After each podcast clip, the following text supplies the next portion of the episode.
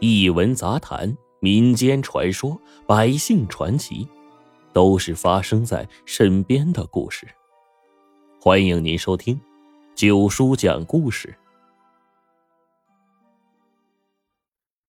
张家镇上有一个张员外，年过四十，家中正妻生了一个儿子，年龄已经是十四岁了。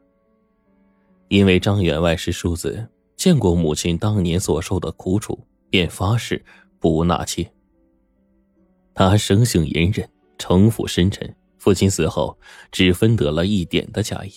当他发家之后，就把祖宅给买下来，把曾经欺负自己的正处的大哥给赶走了。能把小小的家业发扬光大，除了张员外自己有能力之外，他还有一个得力的管家。管家是他小时候的仆从，分家后也跟着他出来了。管家善于经营，勤勤恳恳，张员外极为信任倚重的。原本一家人其乐融融，想不到遇上了飞来横祸。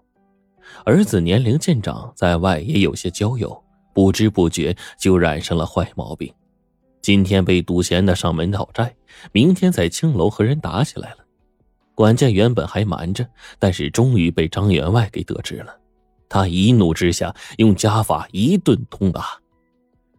想不到，儿子在外面花天酒地掏空了身子，加上这一顿痛打，竟然是一病不起，最后是一命呜呼了。儿子死了之后，妻子魂不守舍，每天见到张员外就是吓得连哭带喊，好像张员外也要杀了他一样，弄得张员外连卧房都不敢进。天天睡在书房里。这天晚上，张员外正在书房睡觉，忽然门外传来急促的砸门声。管家高声叫道：“老爷，快起来了！”张员外迷迷糊糊的就醒了过来，发现四周是浓烟环绕，强人无比。他一下子就跳了起来，三步并作两步的冲到门口。这时候，管家也砸开了屋门，拉着张员外就往外跑。原来是书房失火了。好在灭火及时，只烧了书房，没有殃及其他的建筑。张员外只好尝试着回卧房去睡。这一次，夫人的反应倒是没有那么激烈，只是愣愣的看着他，也不说话。不料到了后半夜，张员外再次被管家的惊叫声给惊醒了。夫人，夫人！张员外跑到外面一看。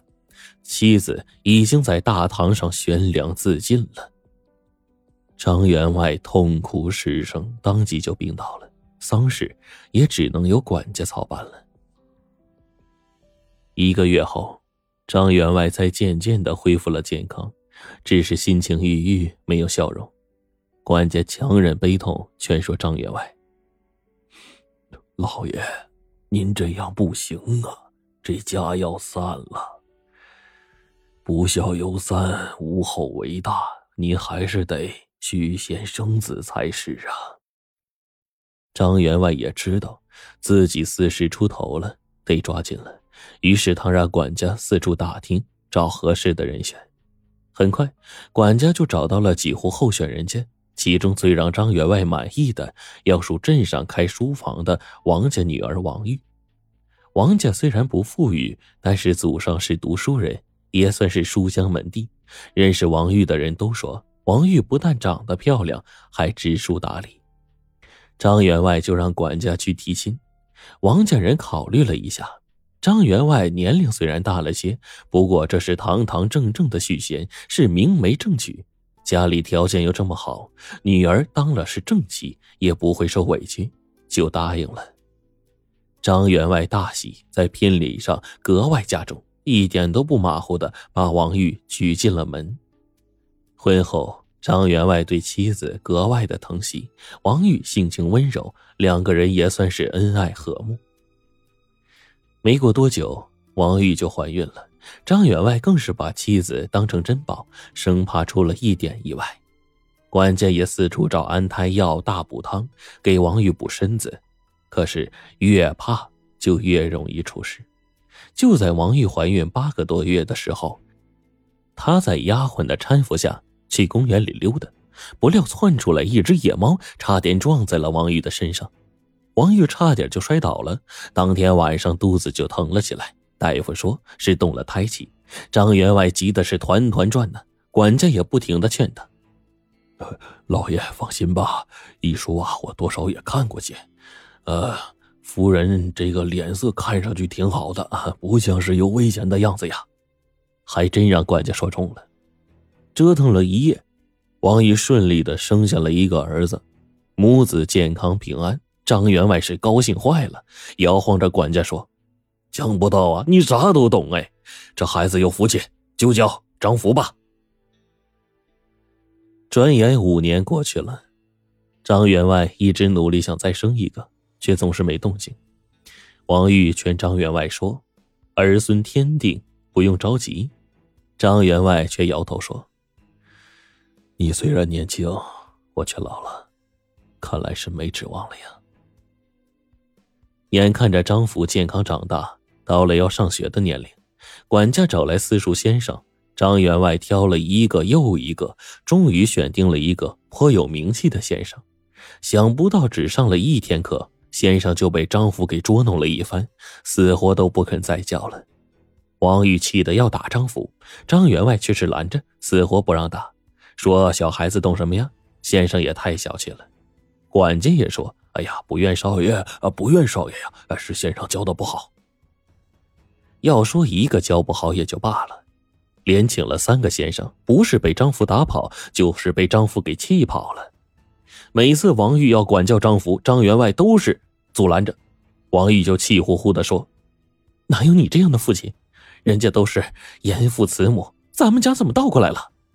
常员外呀，顿时脸色就变了，拂袖而去。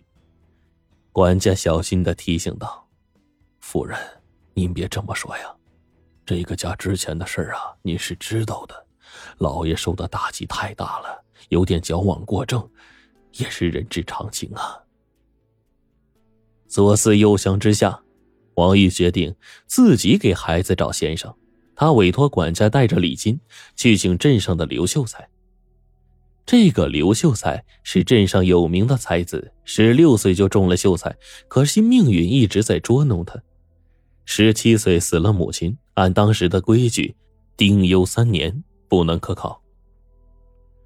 等二十岁丁忧期满，父亲又续弦了，不料这位续弦的妻子不到一年的功夫，竟也染病去世了。